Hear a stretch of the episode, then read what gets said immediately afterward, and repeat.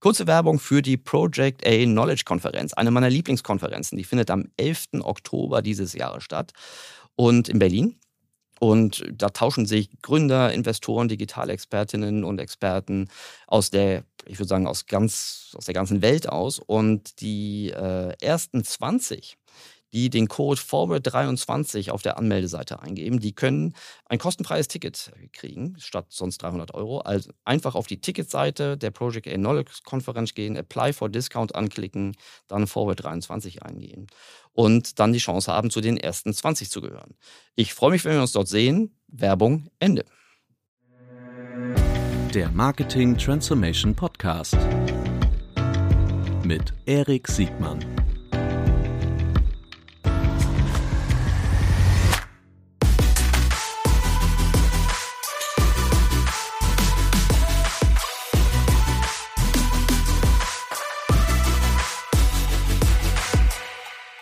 Herzlich willkommen zu einer neuen Folge des Marketing Transformation Podcast. Ich freue mich sehr, heute mit Tim Bottke zu sprechen. Guten Morgen, Tim.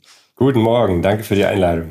Wir wollen uns heute einem total wichtigen Thema äh, widmen, nämlich ähm, dem ROI von digitaler Transformation. Du hast dann, äh, und nicht nur den ROI, sondern vor allen Dingen, was ist für die Gesellschafterseite drin? Und ich möchte dich auch fragen, was sind eigentlich die Kosten der Unterlassung, so eine digitale Transformation äh, vorzunehmen?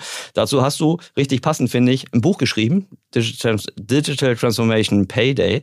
Ähm, keine leichte Kost zum Glück, weil es äh, nicht ein oberflächliches Buch ist, sondern äh, durchaus in die Tiefe geht. Aber dazu werden wir gleich nochmal sprechen. Bevor wir inhaltlich einsteigen, lieber Tim, bitte stell dich doch mal ganz kurz selbst vor. Ja, kann ich äh, kurz machen. Tim, äh, ich bin äh, mehrere Dinge gleichzeitig und ich glaube, das hat auch enorm für das Buch geholfen. Ich bin ähm, Professor an der Esta Bocconi in Mailand für Strategie und digitale Transformation, habe also eine akademische Seite durchaus, werdet ihr auch in dem Buch durchaus feststellen bin aber gleichzeitig auch seit äh, mehr als zwei Jahrzehnten Strategieberater ähm, bei einer großen Unternehmensberatung, der größten, und kümmere mich da um digitale Strategien, Strategien an sich, äh, vorrangig in der Telekom, Media und Entertainment-Industrie. Mhm, super. Und das ist ja auch eine Industrie, die durchaus rechnen kann und rechnen muss. Ja. Äh, wir können die Unternehmensberatung ruhig nennen. Ne? Das, äh, das ist Deloitte, glaube ich. Genau, genau richtig. Ja. Sehr gut. Ähm, das war mir ewig lang nicht klar, wie groß die Leute ist. Ähm, aber ihr sagt, ihr sagt das ja auch schon mal so, so, so sehr, sehr, sehr technisch korrekt, auch nach, nach äh, Honorarvolumen vermutlich. Nee, egal, das steht mir nicht zu, zu sagen. steht mir nicht zu, darüber, ähm, so, darüber nachzudenken, wie die anderen großen Unternehmensberater sich jeweils abgrenzen. Größe äh, ist ja auch nicht alles, genau, sondern die, die Qualität zählt. Genau. Ja. Sehr gut. Die, äh, sag mir doch mal ähm, ganz kurz, oder nicht ganz kurz, so ausführlich wie möchte jetzt, was hat dich getrieben, dieses Buch zu schreiben? Das ist ja, die ist ja nicht langweilig. Ähm, nee. Und da stelle ich mal, aber was war der Impuls, dieses Buch zu schreiben? Ich könnte jetzt eine große Geschichte erzählen, was ich mir alles überlegt habe und so weiter, aber in Wahrheit ist es, glaube ich, eine Kombination aus Naivität und Sturheit und äh, dem Stellen der richtigen Frage. Mhm.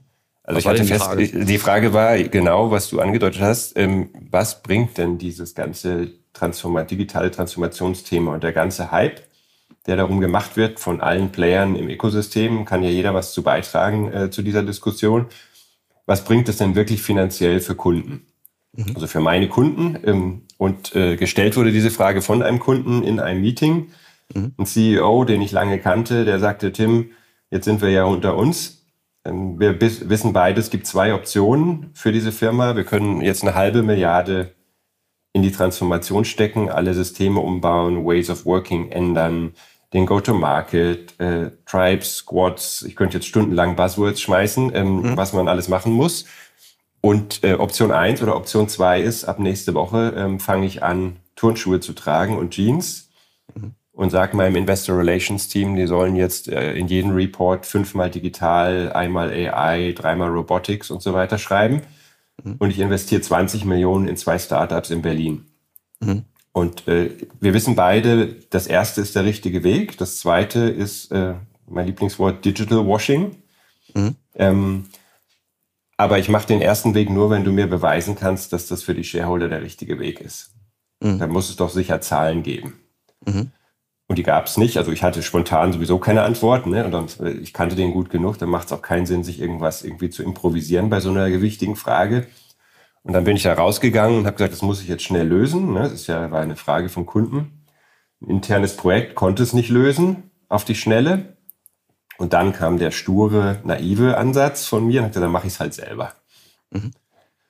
Und das hat mich dann äh, ja fast dreieinhalb Jahre gekostet, das, das Thema zu lösen. Und nachdem das dann forschungsseitig geklärt war ähm, und ich also Teil meines Ansatzes war halt in die Forschung zurückzugehen oder in die Forschung zu gehen, weil ich dachte, okay, nur da wird es die richtigen Tools geben, um so eine Antwort auf so eine Frage zu finden.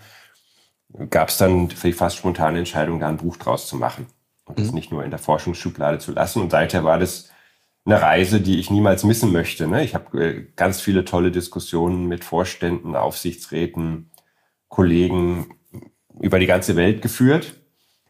Ähm, das Buch ähm, findet äh, Interessenten, bekommt gutes Feedback und ähm, so kam das alles zustande. Also obwohl Strategieberater kein großer Plan dahinter, sondern so ein bisschen reingestolpert, aber mit einem schönen Ergebnis, finde ich ich, ich bin jetzt verleitet, sofort in, so in, die, in die innerliche Auseinandersetzung ja. mit, mit diesem Buch zu gehen. Vielleicht nochmal ein, ein Halbsatz zum, ähm, zur, zur Erhebung deiner, deiner, ja. deiner ja. Erkenntnisse. Ich habe verstanden, dass du ja einen qualitativen Ansatz hast. Du hast Gespräche geführt. Du hast aber auch, ähm, du hast ja ganz bewusst dir praktisch auch auf der wissenschaftlichen Seite nicht irgendeine Universität rausgenommen, sondern eine, die besonders auf der statistischen und auf der ML-Seite weit vorne ist. Äh, wie ist dazu gekommen? Ja, es war einfach klar, dass du, ähm, dass es qualitative ähm, äh, Meinung zu dem Thema einfach schon unendlich viele gibt und dass mhm. die Lücke, so, ne, wenn man jetzt mal die Forschungslücke sagen würde oder die Erkenntnislücke darin liegt, dass sich niemand, und das hat sich dann über die Jahre herausgestellt, wirklich niemand das mal ordentlich angeschaut hat, zu versuchen, das messbar zu machen. Mhm. Und ähm, Du kannst ja natürlich, da viele Informationen über digitale Transformation jetzt nicht per se öffentlich sind, ähm, musst du mit dem arbeiten, was es gibt, weil auch die Investoren ja keine Inside-Informationen über welches Robotics-Projekt hat jetzt welchen ROI, was mache ich damit, haben dürften, mhm. sollten. Mhm. Also müssen sie mit den Reports leben und mit den Veröffentlichungen, was die Unternehmen sagen. Mhm. Und das ist die ganz simple Idee dahinter. Ähm, es gibt ein Natural Language Processing, Machine Learning basiertes Tool, was im Prinzip Millionen von Seiten an Reports analysiert, rausdestilliert, wie digital die, Inform die Unternehmen sind und was sie tun. Mhm.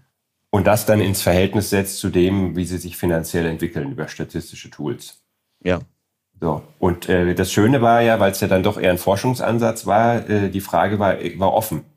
Ja also die nach, in, nach am Anfang die ersten Monate war mir völlig unklar, da hätte auch rauskommen können, dass es alles desaströse Geldvergeudung. Ne? Es ist nicht nachweisbar. Ja. Dass äh, in Unternehmen was nachweislich laut Report und ihren Veröffentlichungen digitaler ist, überhaupt äh, mehr Marktwert generiert darüber.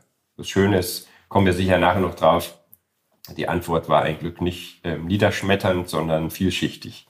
Da kommen wir, da kommen wir, da kommen wir kommen wir gleich dazu, die, äh, wenn du einverstanden bist. Nochmal zu der Frage, die du dir gestellt hast. Also was ist eigentlich der ROI? Der, also warum sollte ich das überhaupt tun? Was ist der ROI, die man sich ja sonst eigentlich immer stellt? Ja. Ich habe das Gefühl, ich glaube auch im Vorgespräch klang, das so ein bisschen raus, dass diese Frage eigentlich viel zu selten ausreichend kritisch gestellt wird, weil es gibt, äh, ich glaube, es gibt genügend Interessensvertreterinnen und Vertreter, die ähm, die, die, die digitale Transformation äh, unterstützen wollen ja. mal machen. Aber es ist ja vermutlich kein Selbstzweck. Aber das sieht man auch bei Analystenkonferenzen. Ne? Weißt du noch, bei, bei ganz vielen bei ganz vielen, äh, das fing ja in den 2000ern so öffentlich an, da war eben im Grunde der, der Digital Share von irgendwas sofort äh, erstens eine Standardanalystenfrage und auch ja. immer das, was auf jeden Fall den Kurs getrieben hat. Ja. Aber zurück zur Frage, was, was denkst du, warum ist die Frage so selten gestellt worden? Naja, so ist das immer mit allen Business-Hypes, die es über die Jahre gab. Ne? Du, mhm. ähm, du, äh, du hoffst so eine, ja schon fast religiös, du hast immer eine ganze Gruppe an Leuten, die fast religiös verteidigen, dass das das universelle Heilmittel ist. Ja. Ähm, und dann haben wir ja die, die zusätzliche Schwierigkeit, dass das ja so vielschichtig und komplex ist. Ne? Du musst ja nicht eine Technologie verstehen, sondern es sind ja Dutzende, die parallel arbeiten, zusammenwirken. Mhm. Und auch viele alte Mechanismen. Ich meine, hier äh, gerade Marketing, ne? wo du, ja. wo du äh, Marketeers hattest, die sagen, was interessiert mich Technology? Und da gibt's immer noch unendlich viele da draußen im Markt, ähm, die dann sagen, das soll doch die, die Techniker machen, was soll, was muss ich das verstehen? Ja. Und, ähm, und deswegen gab es so eine Flughöhe, die einfach so hoch war, dass du, dass niemand so tief eingestiegen ist und da die richtigen Fragen stellen konnte. Weil wer traut sich denn in so einem Board-Meeting zu sagen, jetzt erklär noch mal, wie genau irgendwie mhm. dieses Marketing Automation Tool genau funktioniert oder ähm, erklär noch mal genau, wie die beiden Plattformen zusammenwirken und was das für Datenschutz für Auswirkungen hat. Das fragt ja kein Mensch.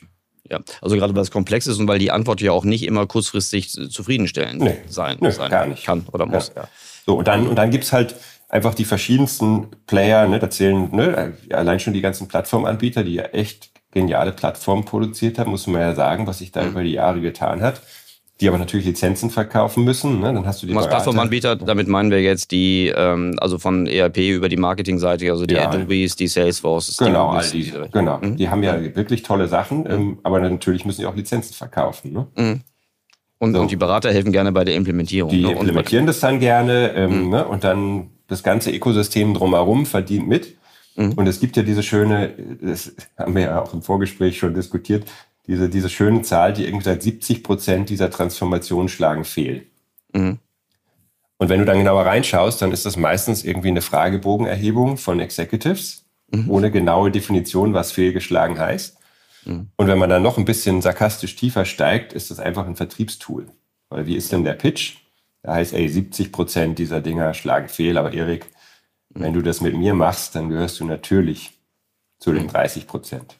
Und, und so bauscht sich das dann immer weiter auf. Und dann hatten wir natürlich geringe Finanzierungskosten, ne? wissen wir ja, eine lange Zeit der Glückseligkeit. Mhm. Ähm, und äh, der Druck aus dem Markt, du musst disrupt yourself before being disrupted, finde ich das Allerschlimmste. Ne? Mhm. Ähm, das als Argument zu nehmen, ja. ähm, ohne die Strategie dahinter zu hinterfragen. Und so schaukelt sich das dann immer mehr hoch. Und viele Milliarden später stellen die Leute dann erstmals fest, ja, vielleicht hätte ich mir vorher überlegen sollen, was will ich denn damit erreichen? Mhm. Das ist ein guter Punkt, wenn, wenn man sagt über die Ziele einer Transformation. Also wie, ja. wir, wir denken jetzt hier viel über, über die Marketing-Transformation ja. nach, aber das kann man ja ruhig breiter fassen. Ja. Ähm, die, ich habe manchmal den Eindruck, dass die Ziele der Transformation, gerade wenn wir sagen, Transformation ist kein Selbstzweck, dass die Ziele nicht ausreichend klar oder zumindest nicht, nicht in allen Unternehmensbereichen gleich geteilt werden. Ja. Ähm, hast du da Erkenntnisse darüber, was eigentlich so, wenn Transformations, nehmen wir mal an, es ist ähm, Common Sense, dass eine Transformation, wie auch immer geartet, stattfinden muss. Was sind denn die artikulierten Ziele, auf die eine Transformation eingestellt wird? Ich, ich, ich, bin, ich denke da ziemlich einfach, ne, weil ich ja aus der Strategie-Ecke äh, komme und da jetzt Jahrzehnte gearbeitet habe. Ich glaube, die Kernfrage, die meistens nicht gestellt wird, und dann ist es auch egal, welchen KPI du dir auswählst, ist, ähm, wie trägt es denn dazu bei, zu gewinnen? Also ne, wir, wir haben einen Ansatz, wo man sagt, where to play. Du entscheidest erstmal, wo du denn spielen willst. Aber mhm. dann die nächste Kernfrage ist how to win. Mhm. Wie du in dem Segment, was du dir aussuchst, äh, dich abhebst von den allen anderen, die da draußen irgendwie eine ähnliche Idee haben. Ja. Und eine Transformation, die, kein, die keine Winning Story sozusagen entwickelt, ja. dass der Wettbewerber nachher denkt, uiuiui, ähm, wie haben die denn das geschafft und was muss ich denn jetzt tun, um das jemals wieder aufzuholen, die ist das ja nicht wert, weil das, du transformierst dann wohin?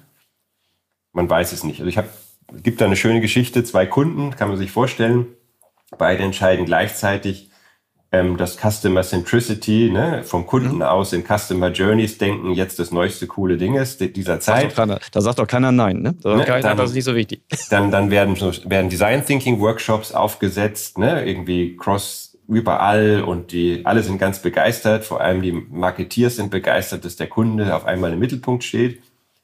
Dann werden da ganz tolle entwickelt, tolle Dinge entwickelt. Und dann kommt die technische Frage, wie setzen wir das jetzt um?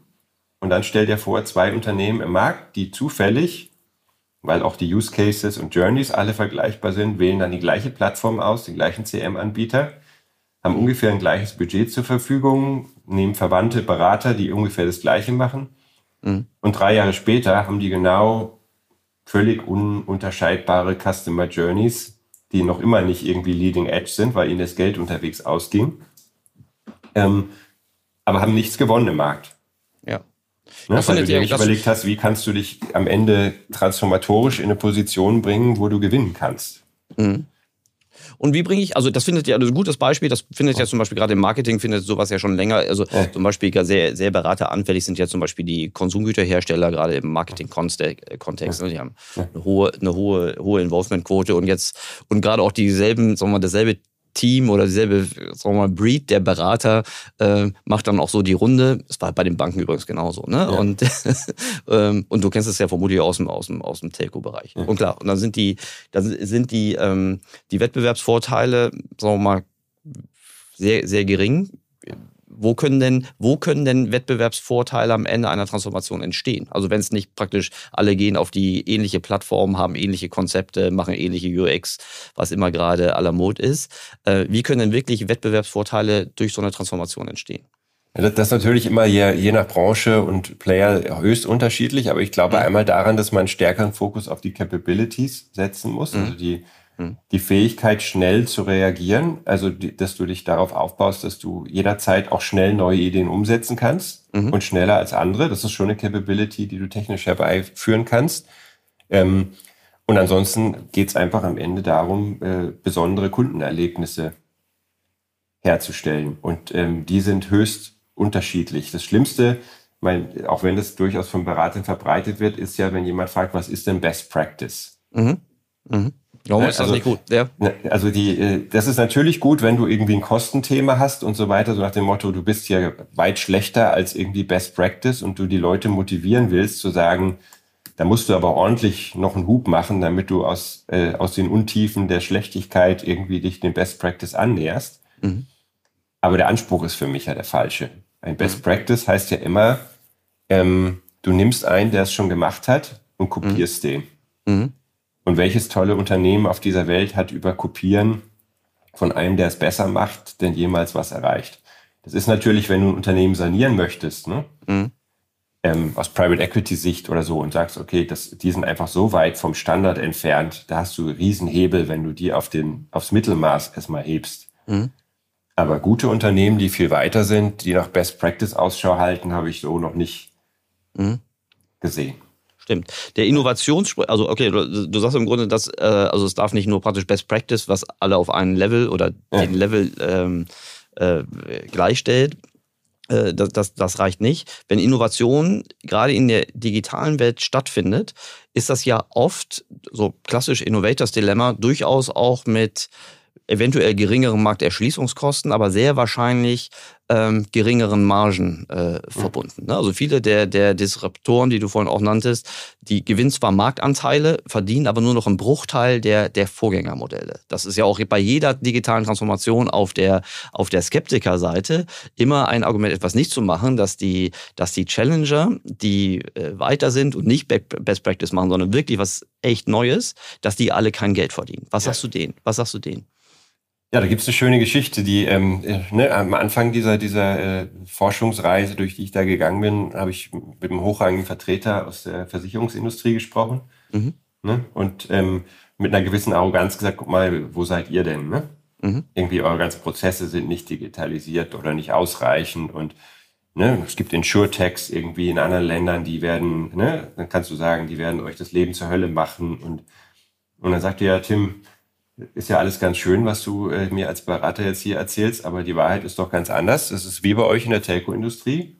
Mhm. Ähm, wir verdienen an der Intransparenz. Mhm. Ne? Und ein Großteil, warum wir hohe Margen haben, ist die Intransparenz im Markt. Mhm. Und deswegen müssen wir natürlich Sorge haben, wenn jemand Transparenz herstellt. Aber unser Ansatz ist nicht, jetzt selber Transparenz herzustellen im Vorgriff darauf, dass bald jemand anders diese Transparenz herstellt, sondern unser Ansatz ist, wir sind in einem anderen Land unterwegs, wo nicht unser Kerngeschäft ist und unsere Hauptmargen, haben da einen InsurTech gegründet, mhm. ähm, bilden die Leute aus, lernen, wie es funktioniert und sind, sind soweit fertig, wenn bei uns im Markt einer anfängt zu fuchteln, dann können wir den im Keim ersticken, weil wir die Capabilities haben, um das zu tun. Das heißt aber nicht, dass wir es jetzt tun, frühzeitig in unsere Margen vernichten. Mhm. Das war jetzt natürlich stark vereinfacht, ähm, mhm. die, diese Argumentation. Aber das zielt genau darauf ab, was du sagst. Ähm, man muss sich schon überlegen, wo sind die Profit Pools und äh, diesen Profit Pool zu vernichten, weil den jemand anders vernichten könnte, ist ja an sich ein absurdes Ziel. Ja. Ja, du willst den ja, die eigentliche Story ist ja, du verteidigst den mit den Mitteln, die dir zur Verfügung stehen, so lange wie es irgendwie geht. Und natürlich kannst du dann auch InsurTech machen. Mhm. Aber ja. bestimmt nicht gleich per se. Nur weil jemand sagt, ja, Best Practice in was weiß ich welchem Land, ist es, dass alles transparent ist. Ja, das ist interessant, weil das hat sich ja zum Beispiel, gerade diese Transparenz hat sich zum Beispiel im E-Commerce ja schon vor, vor ja. über 20 Jahren irgendwie ja. äh, sehr stark entwickelt. Ähm, Vergleicher gehören ja praktisch in jedes Vertical ähm, äh, dazu. Ähm, und diese Transparenz führt auch dazu, bei vergleichbaren Produkten, dass Margen äh, immer fallen und trotzdem die Kundengewinnungskosten äh, sehr, sehr hoch sein können. Ja. Und die Bindung der Kunden auch noch nicht immer besonders hoch ist. Und, und was du ja häufig vergisst, das ist natürlich in der Telco-Welt besonders eklatant, aber ist eigentlich in allen Industrien. Wir alle Digitalen, da würde ich mich dazu zählen, mhm. sind ja so begeistert von uns selbst, ähm, ne, wie cool und digital wir sind, mhm. äh, dass wir äh, unsere Eltern vergessen und äh, alle anderen Generationen, die auf Altverträgen und sonstigen Themen sitzen und die jetzt vielleicht eine WhatsApp bedienen können, ähm, aber dass die Kern-Customer Base in vielen Bereichen halt irgendwie sich erst langsam in die Digitalisierung rauswächst, mhm. das vergisst man häufig. Ja. Und, aber, ja. Das kann ich mir vorstellen. Also gerade weil die, die, äh, weil es im Grunde ja ein bisschen der Trade-off zwischen, zwischen einer, einer Trenderwartung ist, weil die Generation ja. unserer Eltern ja nicht mehr wird. Ähm, ja. äh, umgekehrt, dass aber noch die, die profitablen Kundenkohorten sind. Ja. Ähm, okay, das, das verstehe ich. Wenn so dass in deinem, in deinem Buchtitel ist ja der, so der Payback, das ist ja der, der ROI äh, explizit äh, enthalten. Ähm, wie, wie korreliert eigentlich so ein digitaler Reifegrad mit diesem Payback? Weil ich denke jetzt gerade so in unsere Diskussion, dass wir beide wissen, dass Digitalisierung nicht dazu führt, dass Margen, Profitpools äh, größer ja. werden, sondern teilweise kleiner. Ähm, und dann könnte man jetzt auch denken, boah, in so einer, in so einer, auf so einer digitalen Reise muss der Payback ja eigentlich absolut kleiner werden. Vielleicht kann er relativ höher werden, aber er müsste ja eigentlich wenn Profitpools kleiner werden, ähm, einer muss ja irgendwie draufzahlen. Aber wie korreliert Reif, digitaler Reifegrad und AOI-Wahrscheinlichkeit? Ja, das Schöne ist ja, da hatte ich ja eingangs gesagt, dass das eine offene Frage war, die durchaus anders ausgehen mhm. hätte können. Mhm. Und ähm, war ich, muss ich sagen, es war ein sehr erleichterndes Wochenende, als dann die Daten so weit waren, dass das eben, weil was hätte ich sonst für ein Buch geschrieben? Hätte ich geschrieben Digital Transformation, Value Destruction oder was auch immer, das dann, wie das dann hätte heißen müssen, wäre natürlich nicht so schön gewesen. Die gute Nachricht ist, es gibt diesen Payday mhm. im Durchschnitt. Mhm. so, ne? Ähm, mhm. Was heißt das? Ne? Ähm, alle die, ich meine hier, äh, ich glaube, viele Zuhörer sind ja hier statistisch versiert, nehme ich an. Ähm, ich glaube auch. Äh, ähm, das ist so dieser übliche Witz, wenn du den Kopf im Kühlschrank hast und die Füße im Ofen, mhm. dass du im Durchschnitt irgendwie eine ordentliche Temperatur hast, aber im echten Leben tot bist. Ne? Mhm. mhm. Ähm, und so ist es da auch. Also im Durchschnitt sind Unternehmen über die Tausende von Unternehmen, wie gesagt, irgendwie äh, über zehn Jahre. Ähm, Im Durchschnitt sind die, die digitaler sind, so wie es denn da gemessen wurde, haben höhere Market-Kapitalisierung, alle anderen Faktoren rausgerechnet, ne, mit mhm. statistischen Tools und so weiter. Problem ist genau aber, dass das der Durchschnitt ist. Und dann kommt der spannende Teil.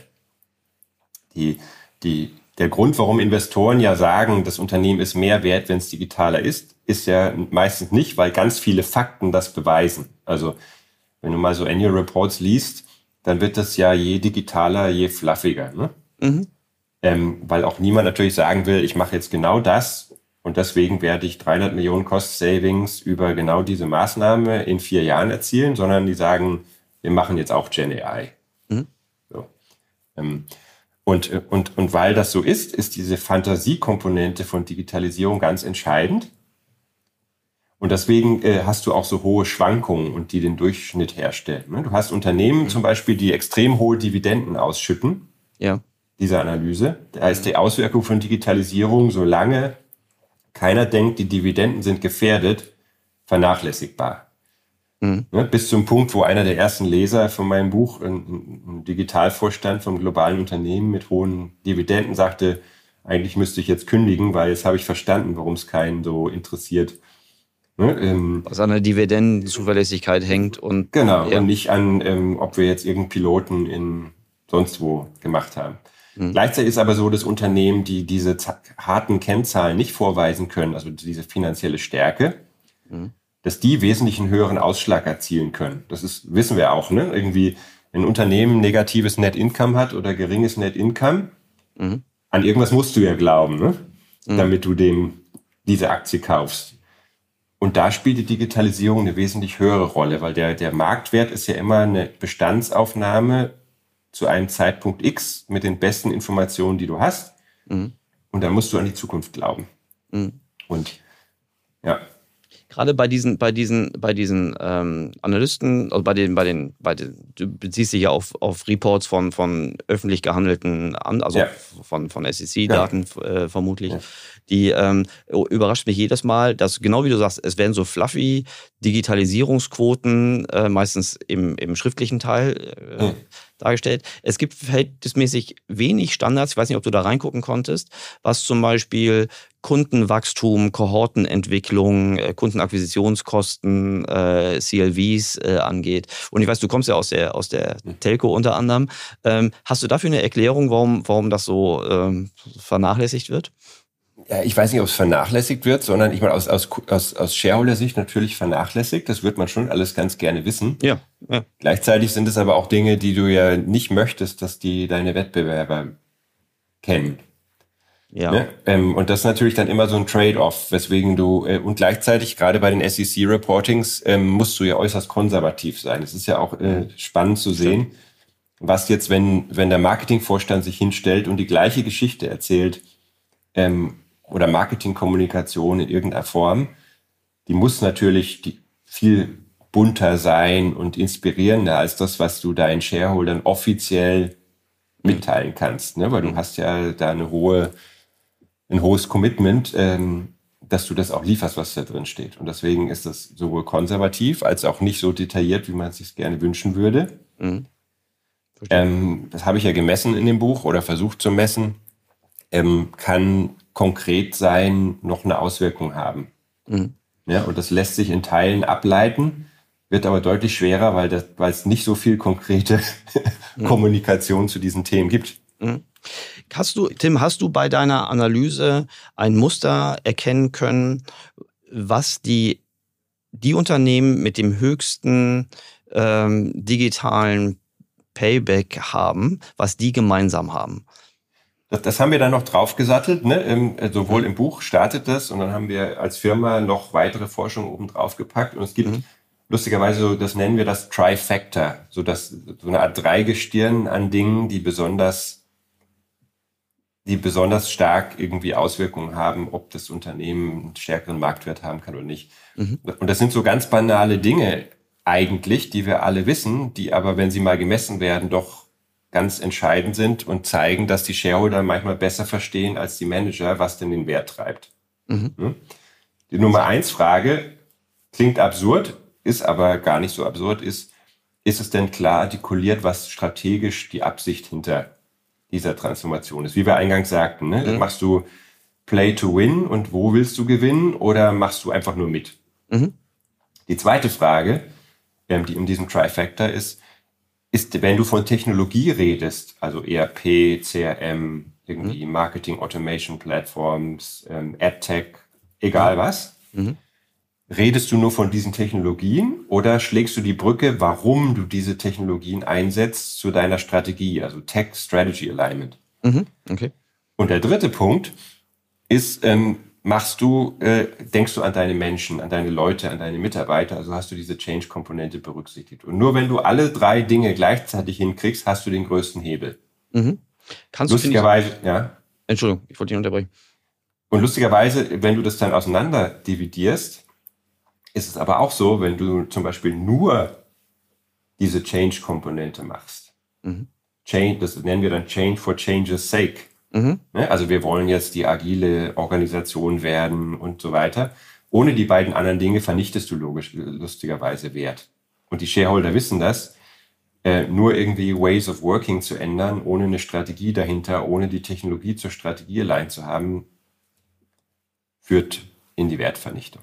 Ja, super spannend. Kannst du mir, weil es glaube ich auch im, im jeder der jetzt in den letzten äh, Jahren mit, mit, mit Marketing zu tun hatte, steckt er ja auch gerade in diesen Plattformdiskussionen drin. Ja. Kannst du mir zu dem zu dem Tech-Alignment, zu dem zweiten Punkt, mal so ein paar äh, so aus deiner Praxis, muss jetzt keine Namen nennen, aber einfach mal vielleicht ein, ein Positivbeispiel und ein Negativbeispiel. Also wie, wie, damit, damit sich jeder was ganz konkret darunter vorstellen kann, was das eigentlich bedeutet, dieses Tech-Alignment. Ich glaube, also das positiv, negativ, ja, vielleicht alles in einer Geschichte. Ähm, mhm. Das wahre Leben ist doch so, dass du echt tolle Leute hast, die sich perfekt mit diesen Dingen auskennen Mhm. Nicht so viele, wie der Markt eigentlich benötigt. Ne? Mhm. Ähm, und ähm, dass es meistens nicht an denen liegt, ähm, sondern dass es dann auf den Management-Ebenen in den Köpfen dieses Alignment nicht stattfindet. Schönes Beispiel ist äh, Diskussionen mit dem Chief Commercial Officer, dem ich eine ähnliche Geschichte erzähle, erzählt habe, wie wir sie jetzt besprechen. Sagt Tim, mit diesen ganzen Technologiekrams, ne, welche Plattform wir jetzt da brauchen und was auch immer lass mich damit in Ruhe. Ich bin Marketier, ne? ich kümmere mhm. mich um die großen Themen. Mhm. Ähm, ich mache irgendwie die Brandkampagne und ich äh, sorge dafür, dass die Produkte toll sind und wie das dann ausgespielt wird und ne, irgendwie, das äh, ist mir alles erstmal egal, will ich auch gar nicht wissen. Und mein Argument, und das ist jetzt das Negativbeispiel, ne, da, da fehlt es zu diesem Business Tech Strategy Alignment. Ne? Wenn derjenige, der die Hoheit hat für alle großen strategischen Schnitte, sagt, aber wie es genau technisch gemacht wird, hat mich nicht zu interessieren. Ja. Das ist dann wie ein Handwerker, der irgendwie sagt, okay, ich muss jetzt hier, äh, keine Ahnung, eine neue Wärmepumpe installieren. Aber Bohrmaschinen und alle anderen Tools und so, die man so braucht, das interessiert mich nicht wirklich. Soll doch jemand anders machen. Und solche Leute kriegst du dann nur damit, dass du sagst, die Forschung zeigt und die, das wahre Leben zeigt, dass wenn du mal CEO werden willst in den nächsten Jahren, dass du beides können musst. Mhm. So. Andersrum ist es dann ein Positivbeispiel ist, wenn du einen CEO hast, der sich im Hintergrund über seine Lebenserfahrung oder wie auch immer ähm, so ausgebildet hat in diesen Technologien, dass er versteht, wie er die einsetzen kann, um es im Wettbewerb zu zeigen. Mhm. Ähm, und das sind so diese beiden Pole. Ähm, und das liegt meistens nicht, das glaube ich, können ganz viele, die hier zuhören, nachvollziehen. Es ist meistens so, diese Brücke zu überwinden zwischen denen, die es verstehen und die, die es nicht verstehen. Und trotzdem, die, die es nicht verstehen, sollen dann die Strategie des Unternehmens machen. Mhm. Ja, genau. Und, und, und, und, das kann, und das ist jetzt, was die Daten zeigen. Und lustigerweise, ähm, die Shareholder scheinen es zu verstehen, weil sonst wären diese, da wäre es ja nicht nachweisbar in dem, was wir da gemacht haben dass das stattfinden muss, um den maximalen Wert zu erzielen. Ja, ich finde das eine super, einen super spannenden Bereich, dass diejenigen, die eine strategische Gesamtverantwortung, das können jetzt zum Beispiel auch äh, Gesellschafter im weitesten Sinne ja. sein, dass die, dass die aus ihrer eigenen und schon vermutlich auch aus mangelnder operativen Erfahrung ähm, die, die Details nicht kennen können und deshalb auch nicht, nicht automatisch verstehen können, warum das ähm, warum es da keine leichten Abkürzungen gibt für so eine Transformation. Ja. Warum es äh, oft mit, mit Unsicherheiten, mit Blutschweiß ja. und Tränen einhergeht. Ähm, und das macht ja auch keinem Lust. Ne? Also die nee. meisten äh, Vorstandsvorlagen zeichnen sich ja nicht dadurch aus, dass sie schlechte Stimmung und hohe Unsicherheit verursachen, ja. äh, sondern das Gegenteil ist ja der Fall. Was kannst du denen ähm, in deinem Elevator Pitch an die Hand geben, dass sie, dass sie mehr Lust kriegen, diesen Weg der Transformation einzugehen? Äh, oder oder vielleicht auch unterlassen. Also äh, was, was hast du da hast du da Erfahrungen gesammelt, wie du wie du die die Lust auf auf diese Reise machst oder von mir aus auch die Warnung aussprechen kannst? Ich glaube, und das spreche ich jetzt ein bisschen äh, aus der Professorensicht oder aus der mhm. Business School Sicht oder mhm. das beides verbunden. Mhm. Ähm, und es findet eigentlich auch immer mehr statt, dass wir ähm, Räume schaffen müssen, wo Leute, die jetzt nicht per se aktuell extrem tech-affin sind, ähm, mhm. Blöde Fragen stellen können und sich dabei sicher fühlen. ähm, weil, weil das ist häufig, das ist häufig das Problem. Ne? Ähm, und, und, wenn du das mit, wenn du das mit Auf, Aufsichtsräten und so besprichst, ja. ähm, da wird doch keiner in so einem wichtigen Meeting sagen, erklär noch mal, wie jetzt genau, was war noch mal AdTech und warum brauchen wir das jetzt? Mhm. Und äh, das haben immer mehr erkannt. Also es gibt ja auch Forschung, die sagt, ähm, der der Anteil der digitalen Skills in Aufsichtsräten mhm. Hat einen positiven Einfluss auf auf den Wert von Unternehmen. Ne? Und das mhm. passt ja also wie in so einem Kamin zu dem, was wir sagten. Ja. ja. Aber jetzt, um einen Elevator-Pitch zu beenden, irgendwie, es gibt eine Milliarde Möglichkeiten, sich digitale Skills anzueignen, ohne horrenden Aufwand und im sicheren Umfeld. Und das muss jeder machen. Mhm. Das ist schon mal, das ist eine ganz gute. Witziger, unter vier Augen findet das ja ganz oft statt. Äh, ja. Also. Äh, ja, genau. Solche Chancen muss man einfach nutzen, ja. Ja. weil ich glaube, das muss ja auch nicht jeder jetzt schon das alles wissen. Es ist so komplex und unendlich und aber jeder Aufsichtsrat, und ich habe da mit vielen zu gesprochen, ähm, jetzt im Rahmen dieser, dieser Reise zum Buch, der muss sich ein Vehikel schaffen, wie er Leute hat, die er einfach mal fragen kann, mhm. ohne dass das ein Problem ist. Wie funktioniert das genau? Warum ist das wichtig? Warum, warum reden jetzt alle über Risiken, Cyberrisiken bei diesen Produkten und was heißt das denn? Und, und so, also solche Vehikel musst du dir einfach schaffen damit du auch der bessere Vorstand, Aufsichtsrat, Manager, Entscheider, Eigentümer und so weiter bist. Weil es ja. führt ja, glaube ich, sicher keinen Weg dran vorbei, dass uns das weiter beschäftigen wird. Ja, finde ich einen super Punkt. Aus meiner eigenen Erfahrung würde ich noch ergänzen wollen. Ich glaube, es hilft auch, wenn ähm, die Menschen, die da Verantwortung haben, nicht nur gute Ratgeber haben, sondern auch noch Ratgeber, die zwei Dinge machen. A, sie sind nicht konfliktet im Sinne von wollen irgendwas reinverkaufen. Richtig. Und B, sie erzählen nicht anekdotisches Wissen aus einer Dekade, die äh, nicht mehr so relevant ist. Also, weil du kennst das bestimmt auch. Also ich bin auch in ein, zwei Aufsichtsräten und Beiräten. Mhm. Was nicht hilft, was der Albtraum, äh, ich glaube, einer dynamischen Beirats- oder Aufsichtsratssitzung ist, wenn äh, früher haben wir intern gesagt, Fatih erzählt vom Krieg. Ne? Ja. Also das sind das, das, das, das, sind Dinge, die äh, vielleicht damals relevant waren, aber wo derjenige den größten Redeanteil oder das größte Zeitkonto hat, nicht unbedingt immer die, die, die, die zutreffenden Erkenntnisse noch verbreiten kann. Also Unabhängigkeit und relevante Erfahrung.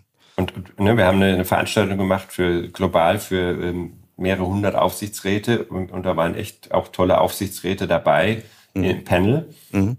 Und, äh, und die haben explizit gesagt, irgendwie, sie haben für alles, sie sind auch nicht Tiefenspezialisten, aber mhm. sie haben so ein Trusted Advisor Network. Mhm. Ne? Das sind keine bezahlten Advisor per se, mhm. sondern genau. ne, einfach mhm. Leute, mit denen man offen reden kann. Und denen lassen sie sich vor den entscheidenden Sitzungen nochmal erzählen, was, wie genau und wie das zusammenhängt, weil sie sagen, sonst kann ich, kann ich ja meine Verantwortung gar nicht gewahr werden. Ne? Mhm. Das finde ja. ich, das, ja. Das finde ich einen super, super guten Punkt, wenngleich er natürlich auch schwer ist herzustellen. Ne? Also das, äh, dieses Privileg hat nicht jeder, so ein Netzwerk. Ähm, Richtig. Ähm, und das ist vielleicht aber auch vielleicht eine, so eine Art darwinistische Selektion, die dann äh, stattfindet. Ja. Wenn so Transformation mit Blick auf die Zeit, ähm, mich interessiert noch ganz dringend, wenn so eine Transformation am Laufen ist. Wir haben schon über Ziele gesprochen, ja. wir haben über diese drei Pillars äh, gesprochen. Was hast du für Tipps für mich, wie man den Fortschritt einer Transformation am besten transparent machen kann? Also wir haben, ich habe mir, da gibt es ja unterschiedliche Dimensionen. Das ist im mhm. Buch auch ein bisschen ausführlicher dargelegt, aber es gibt, äh, was man auf keinen Fall zulassen sollte, ist, wenn jemand sagt, ne, it's digital, it cannot be measured. Das ist schon mal der größte Unsinn an sich. Also immer wenn einer sowas sagt, dann werde ich durchaus ein bisschen schon fast wütig, ne, mhm. ähm, weil es schon fast schon fahrlässig ist. Mhm. Weil du kannst mehrere Dinge tun. Das einfachste ähm, ist, du kannst Commitments messen. Mhm. Auch das wird häufig vergessen. Hast du ein Beispiel dafür? Was also du kannst sagen, ich werde folgende Dinge tun mhm. bis dann und mhm. werde dann folgende Dinge zur Verfügung haben. Okay. Ja? Und dann zu sagen, okay, ähm, hast du es jetzt gemacht oder nicht? Oder hat es geklappt oder nicht? Das wird häufig, ne, in diesen Transformationsjourneys ist das alles dann alter Schnee von gestern und das Thema ist vorbei. Dann hast du, und das passt ja dann auch viel, du hast so indirekte KPIs, wie du messen kannst. Mhm. Also ne, ähm, Digital First Ratios, ähm, Churn Rates jetzt hier in meinem mhm. Sektor, irgendwie, wie wird mhm. das beeinflusst? Mhm. NS, ähm, ähm, ähm NPS Daten, Customer Satisfaction Daten. Du kannst in den Customer Journeys Messpunkte reinziehen an den Touchpoints mit dem Kunden über die Journey an sich. Mhm. Da hast du wieder ein ähnliches Thema, dass, dass, dass du eigentlich noch nachweisen musst, dass diese indirekten Kennzahlen, wie weit die sich finanziell auswirken. Mhm. Aber es gibt da schon immer mehr Ansätze, wie das geht. Also auch wenn einer sagt, das ist unmöglich, das ist auch Unsinn. Mhm. Und das Dritte ist, und das betrifft dann sowohl die Kosten als auch die Invests, als auch die ganzen ähm, ähm, Versprechen, die du gemacht hast, finanzieller Art, auch die, der klassische alte Business Case hat nicht ausgedient, nur weil Digitalisierung draufsteht. Mhm. Klar. Ähm, wenn der dann, der muss dann nicht gigantisch sein, aber zumindest irgendwie so diese Basisparameter, was bringt mir das denn und wie verändert sich das über die Zeit, die musst du haben und äh, in Anbetracht der aktuellen Krise vielleicht sogar noch viel stärker. Was machst du denn, wenn du auf einmal Kosten senken musst? Durch externe Einflüsse.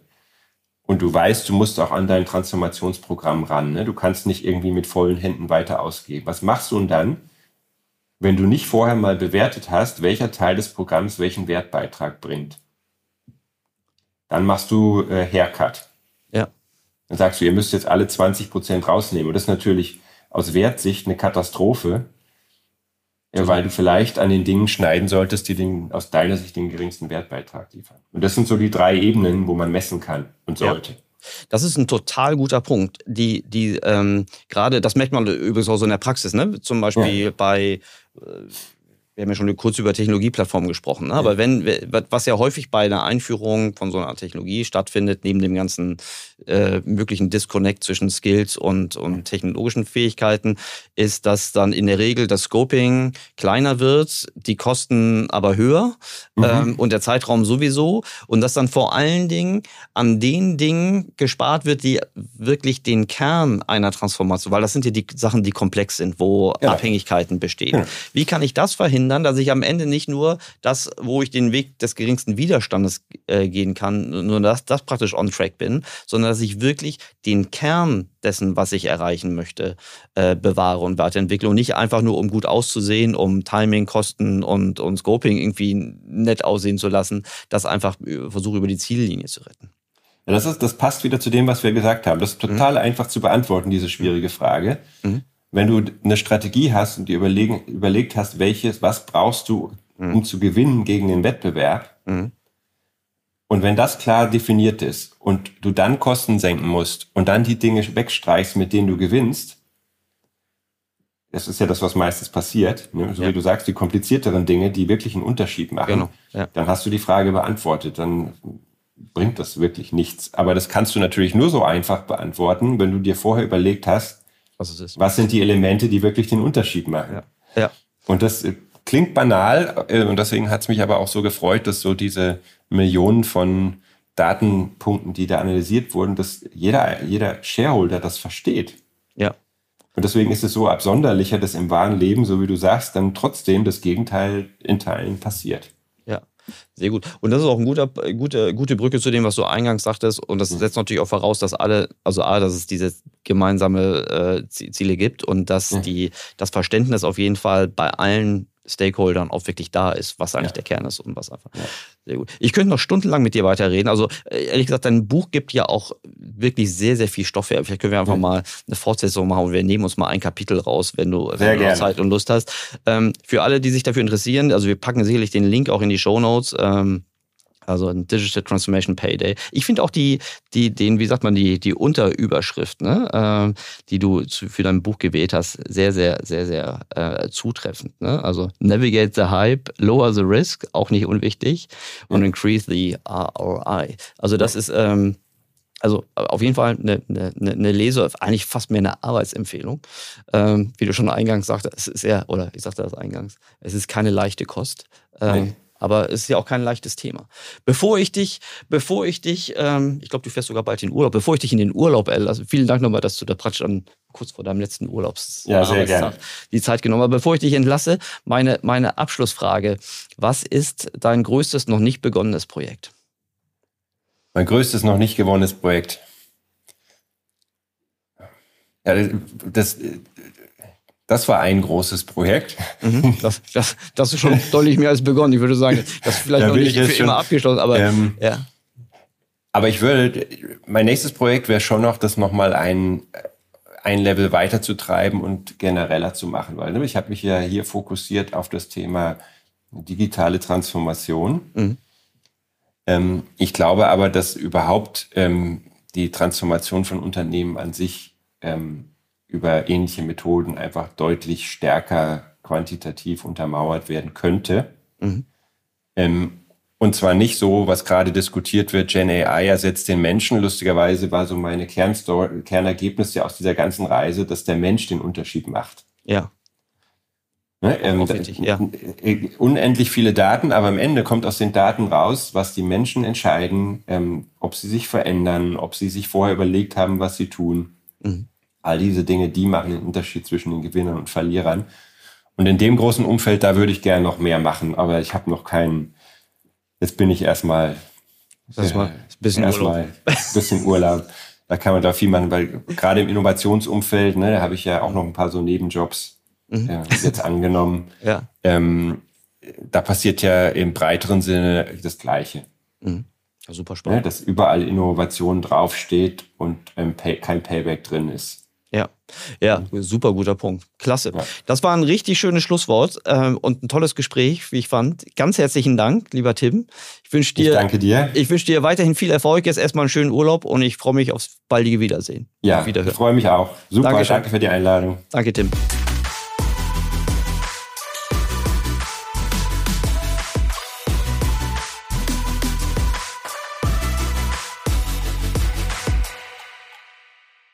Dieser Podcast wird produziert von Podstars bei OMR.